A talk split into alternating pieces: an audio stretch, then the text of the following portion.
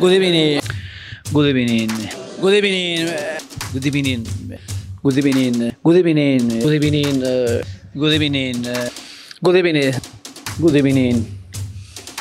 Good evening.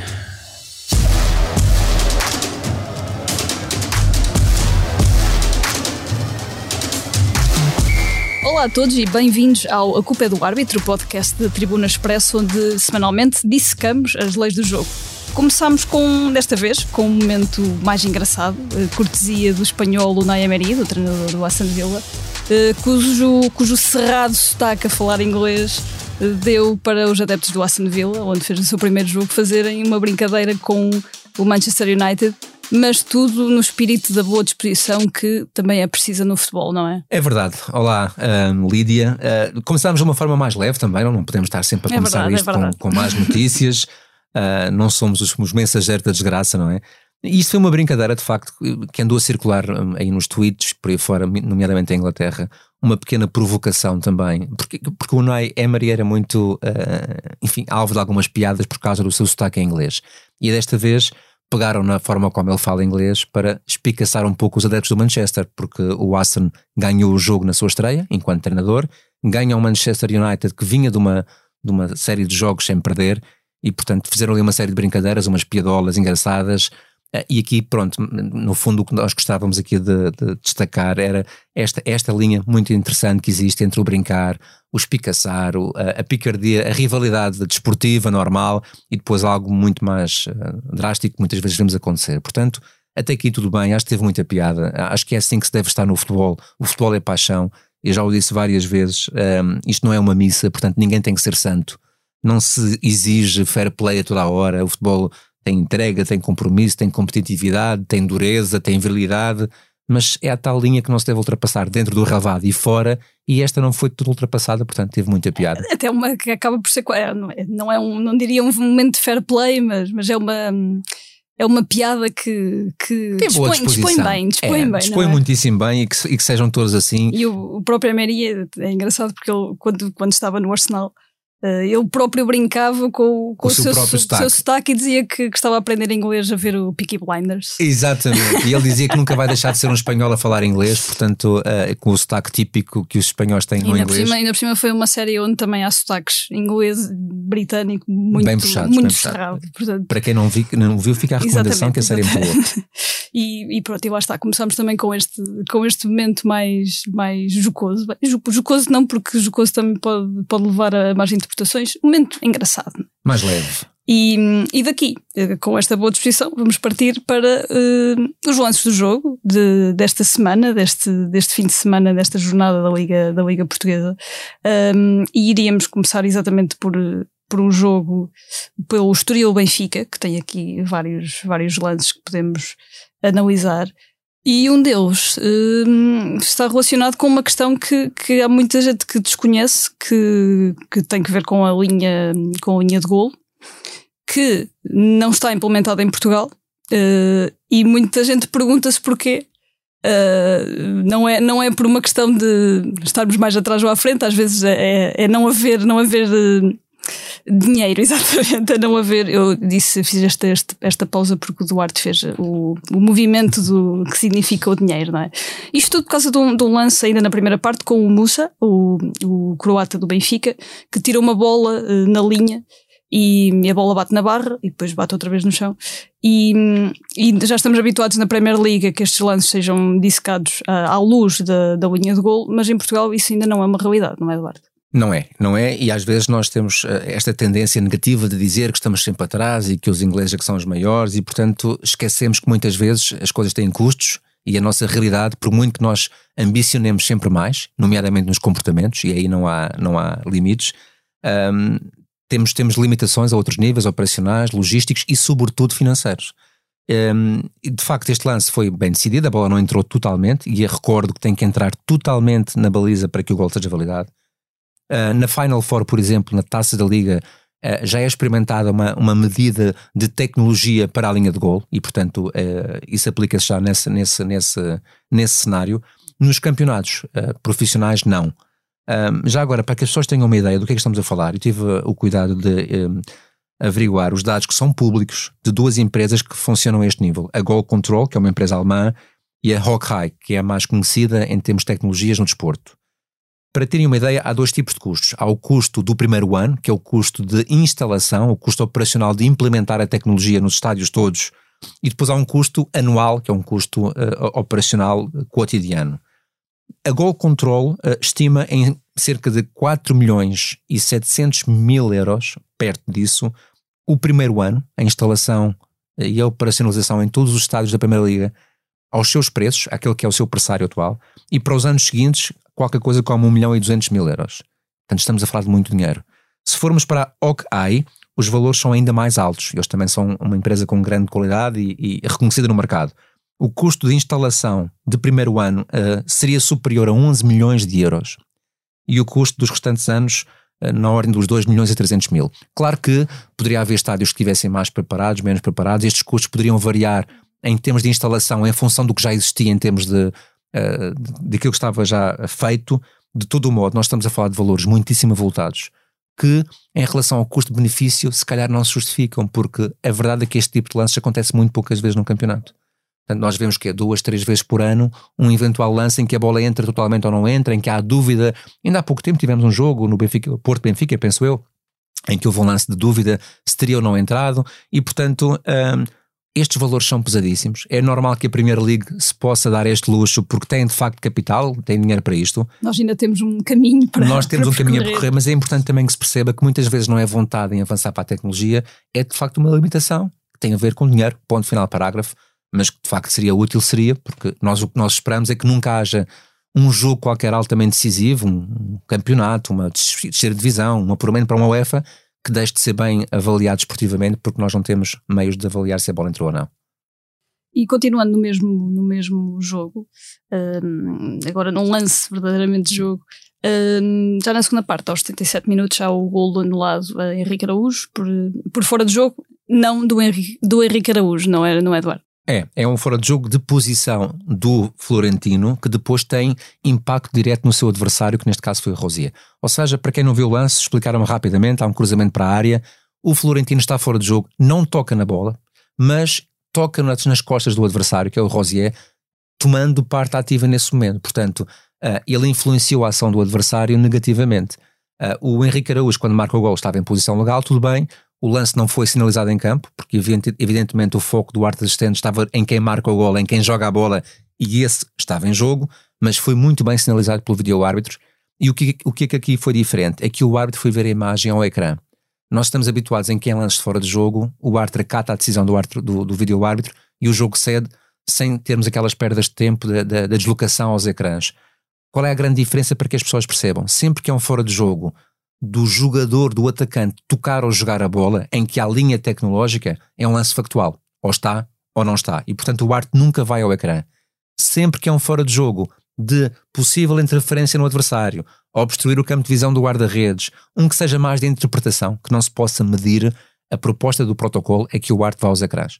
Portanto, foi o que aconteceu aqui neste caso, e muitíssimo bem, esta é a grande diferença entre as duas situações e de, do Estoril. Uh, passamos para, para Alvalade, a viagem não é assim tão, tão longa, uh, para o Sporting Vitória, que, que é um jogo que começa, começa ou, ou, muito cedo tem uma expulsão e depois tem vários lances ali de, de limite talvez.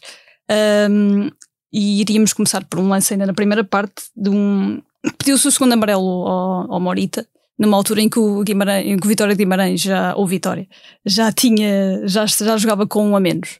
Um, mas não foi esse o entendimento do, do árbitro. Sim, estamos a falar do Vitória Sport Clube, é assim que é nome exatamente, clube. Exatamente, um, as minhas desculpas. Uh, e, e, e, de facto, sim, é, é, repara, é muito normal que uma equipa que esteja em inferioridade numérica uh, tente, até de uma forma quase inconsciente, não é? pressionar o árbitro uh, para, um, para dar um amarelo a um jogador que já viu cartão amarelo. Para a coisa ficar igual. Para a coisa é? ficar mais ou menos igual. É perfeitamente normal. E de cada vez que há um jogador que tem um cartão amarelo que faz uma falta, é normal que exista essa pressão.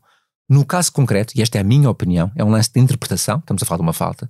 Sinceramente, acho que a decisão do Duarte foi correta em ser apenas técnica. Não havia necessidade de um amarelo Uh, neste caso do segundo cartão amarelo é um toque por trás, é uma falta evidente, é uma rasteira, a bola estava jogável, não houve uma entrada desnecessária, não houve uma entrada duríssima, por exemplo, igual àquela que dá o segundo cartão amarelo ao jogador do Vitória, essa sim, mais dura, com uma sola, de, começa na canela, vai até o pé, e portanto não tem comparação nenhuma com essa entrada. E por muito que o coração tivesse a ver naquele lance uma possibilidade de empatar o jogo em termos numéricos, eu acho que a decisão do Arte foi correta. Portanto, neste tipo de lances é bom que nós tenhamos sempre a noção qual é a carga que o jogador põe no corpo, onde é que atinge, de que forma é que atinge, que consequência teve para o adversário.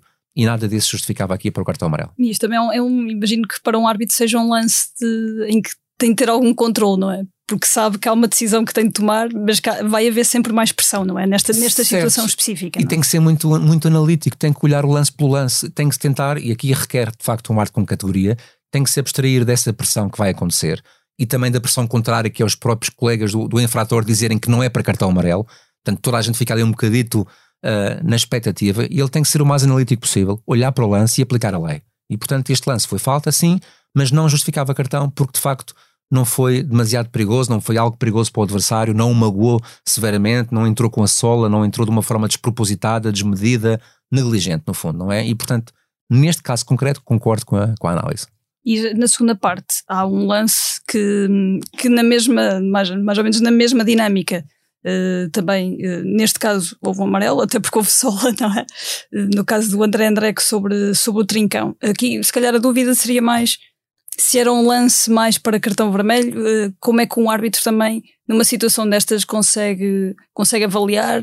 Tem a ajuda do VAR? Não tem? Como é, como é que um lance destes, o árbitro, que, que métodos tem para para analisar. Um, um lance que acabou com um cartão amarelo, só para. Certo, ele aqui foi muito coerente. Isto é um lance mesmo de fronteira. Uh, a entrada do André André não tem nada de maliciosa. Ele não quis magoar o adversário, ele está a disputar uma bola por alto com o Trincão. Ambos levantam o pé. O problema é que o Trincão toca na bola e o André André vem com o pé de cima para baixo. E qual é que é o problema de um pé de cima para baixo e não o contrário? É que a sola vem à mostra, os pitões vêm de cima para baixo e tocam no jogador adversário. O mero toque, o mero contacto, Pode ser fortuito, pode ser eh, apenas imprudente, apenas falta. Regra geral, quando a sola bate no corpo de um adversário, se houver alguma carga a mais, já é perigoso. Se nós formos ver o desenho desta imagem, não sei se as pessoas estarão a recordar desta entrada, ela acontece uh, mais ou menos a meio da segunda parte. É uma entrada duríssima. Na minha opinião, entre o amarelo e o vermelho, é mais vermelho, sinceramente, porque o desenho da jogada é feio. Ele acerta com a sola da bota no joelho do adversário e depois vem pela perna abaixo. Podia claramente causar lesão houve ali uma força excessiva, uma força que era desnecessária para aquela, para aquela ação, mas o Arte manteve o critério, deu apenas cartão amarelo. Tinha feito o mesmo critério em relação ao jogador do Vitória que foi expulso, também com o segundo amarelo.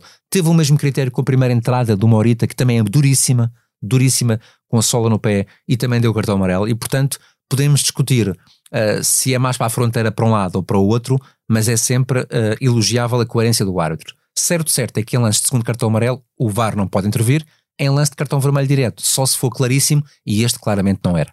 Portanto, neste lance, o VAR poderia dar uma sugestão para vermelho direto. Apenas se tivesse a certeza que o lance era para vermelho direto. Uhum. E neste lance não pode ter, porque é um lance de fronteira. Repito, na minha opinião, o vermelho era a decisão mais justa, mas eu aceito que, em termos de protocolo, não havia, não estavam cumpridos os requisitos para entender que este era um erro grave do árbitro. Sim. Não foi. E de, do Sporting Vitória, vamos agora passar para o Porto Passos Ferreira, não para um lance de jogo, mas para uma situação que uh, não, na verdade não é assim tão inusitada no futebol português, já aconteceu outras vezes, inclusivamente, inclusivamente desta época, que é termos, neste caso, o Diogo Costa, o guarda-redes do, do Futebol Clube do Porto, uh, a jogar com uma cor de camisola muito semelhante ao adversário, neste caso uma cor amarelada. Um, na, depois na segunda parte o Diogo Costa acabou, acabou por trocar, uh, trocar a camisola. Tuarto, explica-nos um bocadinho como é que é este. Para já, qual é o problema de, de haver aqui uma, uma confusão de, de, de, cores e como é que funciona até de forma oficial esta escolha das camisolas, por exemplo? Entre, é uma coisa que é uma situação que a Liga tem de conhecer antes. Muito bem, a Liga conhece muito bem, fica tudo, tudo muito bem estabelecido, bem antes do jogo começar, e no caso concreto posso dizer que a camisola do guarda-redes que é indicada, a do Futebol Porto, é cor de laranja. E até aceito que aquela camisola que nós vimos como amarela na televisão eventualmente fosse algo cor de laranja. Portanto, quando os equipamentos oficiais foram aprovados, não havia nenhuma irregularidade. Mas uma coisa é a teoria, ver os equipamentos num papel, outra coisa é a prática no dia do jogo. E no dia do jogo há uma reunião preparatória entre a equipa de arbitragem e os vários elementos do jogo, as equipas, os delegados das equipas, os eh, diretores de segurança, eh, eh, as autoridades, as forças médicas, para estabelecer os vários protocolos em relação ao jogo. Uma das medidas que é feita, que é tomada, é comparar, aí sim, visualmente os equipamentos. E parece muito claro, e isto tendo a percepção televisiva que nós tivemos, que aquele cor de laranja era muito mais amarelo perto do amarelo do Passo de Ferreira. Qual é que é o problema de haver equipamentos iguais ou parecidos em campo? Imagina, por exemplo, que o guarda-redes do Porto saltava a bola com o adversário um, e que o árbitro assistente confundia uh, aquela situação para efeitos de fora de jogo, ou o árbitro uhum. para efeitos de pontapé de penalti. Ou seja, corremos ali o risco de tomar decisões erradas porque há equipamentos que se confundem o Passos parecia que estava a jogar com 12 quando estava na área do Porto, não é? E portanto tudo isto é evitável. A lei é muito clara, joguem todos de cores bem diferentes, não se confundam, há tantas cores tão bonitas por aí, até os árvores têm equipamentos diferentes, não estejam todos de igual, porque o ideal é que consigamos claramente distinguir quem está em campo. Quem é uma equipa, quem é outra, e de preferência que cada guarda-redes tenha cores bem diferentes de todos os outros. Ora, a alternativa do Porto era igual à do árbitro. Eh, era preto, mal ou menos, porque não sendo o cenário ideal, a verdade é que o guarda-redes não salta com os árbitros nos cruzamentos, portanto não vão ter nenhum choque, não vai haver nenhuma confusão que possa de alguma maneira precipitar mais decisões. Foi um pormenor, ficou registado e foi muito bem corrigido pelo Flóculo Porto ao intervalo, que teve esse bom senso, uh, ainda que tendo cumprido em relação ao tal cor de laranja, percebeu que confundia com o amarelo do Passos e trocou para o preto. E íamos terminar esta, esta secção não é, com um momento de fair play no, no Braga Casa Pia, que nos coloca também aqui a questão de uh, o cartão branco devia ser se calhar algo mais mais espalhado no nosso futebol, não é? É, nós queremos o cartão branco na Liga, nós queremos o cartão branco na Liga. Há várias vantagens, eu sei que é muito difícil aprovar uma medida destas, um cartão simbólico que dá o benefício a situações de fair play, que elogia boas práticas numa, num futebol profissional que hoje movimenta com muita coisa, que depende de, de, de, um, de um, cenário de aprovação, eh, eu penso eu, muito elaborado, da Assembleia Geral e por aí fora. Mas reparem, as vantagens de termos um cartão branco uh, seriam várias, desde até mesmo a nível estratégico e de marketing. Seríamos a primeira liga do mundo em que isto aconteceria. Seríamos notícia em todo lado pela positiva. Óbvio que os cartões brancos não são para banalizar. Nós não queremos cartões brancos aos 5 por cada jogo, porque de facto os jogadores têm uma obrigação de prática de, e ética de fazerem coisas uh, boas e com fair play. Mas sempre que houvesse motivos de exceção, como foi este o caso, um cartão branco influencia as pessoas a terem bons comportamentos. Uh, qualquer pessoa gosta de ser elogiada por uma boa prática que tenha, seja jogador, seja adepto, seja treinador. Até o, público pode ver o cartão branco e isso contagia boas práticas. E acho que podemos ser pioneiros nisto, uh, de uma forma bem regulamentada, bem calibrada. Seríamos uh, notícia em todo o mundo pela positiva.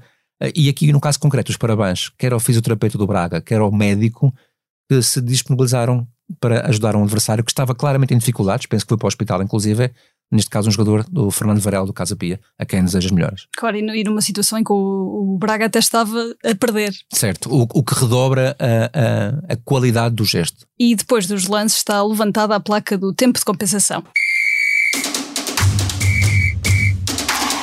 Duarte, este, nesta edição vais-nos trazer um jogo uh, de Liga Europa em 2011 num cenário muito complicado, não é? Um cenário desafiante.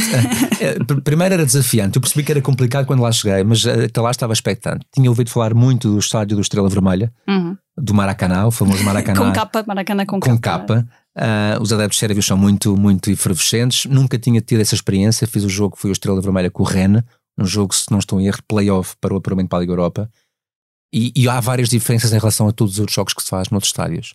Primeiro, quando chegamos ao estádio duas horas antes, já o estádio estava completamente cheio e os, os arredores, as imediações do estádio completamente cheias. Portanto, o nosso carro, a carrinha que nos transportava, cedida pela UEFA, uh, ali nos abanões a passar pelo meio de um corredor de adeptos, por muita polícia que tivesse, e portanto eu nunca senti aquilo duas horas antes do jogo começar, onde os estádios regra geral estão a começar a entrar com pessoas e com adeptos, não é? E portanto foi um mundo à parte. E estamos a falar de um jogo com o Rennes, não estamos a falar de um jogo com o Manchester City nem com o Liverpool. Uh, portanto, o estádio cheio desde logo, desde no aquecimento e por aí fora. E outro momento marcante foi quando nós fizemos o trajeto do balneário para o estádio para o jogo começar. E esse é um trajeto, não sei se ainda se mantém, na altura era assim, longo, cerca de 100, 150 metros, em que nós passamos por uma espécie de túnel, onde à volta desse túnel, que está fechado, mas nós temos essa, essa percepção visual, estão os ultras do Estrela Vermelha. Ora, se eles já são mauzinhos enquanto adeptos, imaginem os ultras. E portanto eles começam a bater com muita força naquele, naqueles vidros, naquela tipo uma jaula, Uhum. uh, quando nós fazemos aquele percurso e, e mete mesmo muito respeito.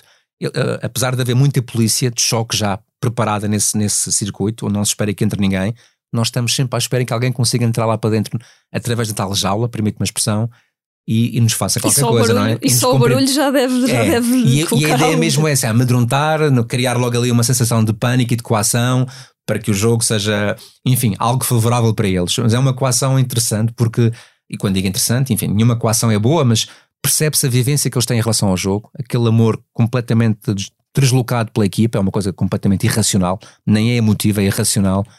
Um, e de facto não há equipa que, que- não, não tão se sinta muito motivada perante adeptos daqueles. Foi uma experiência difícil, mas foi muito, muito, muito interessante. E como estás aqui connosco hoje, imagino que o jogo tenha corrido bem, não é? Sim, acho que sim, acho que sim. Portanto, sobreviveu, o que é sempre bom sinal. E é assim que terminamos mais um A Culpa é do Árbitro, esta semana com Lídia Peralta Gomes e com o Duarte Gomes e a sonoplastia do João Martins. Eh, Para a semana cá estaremos de novo, como sempre. Um abraço a Até todos. lá.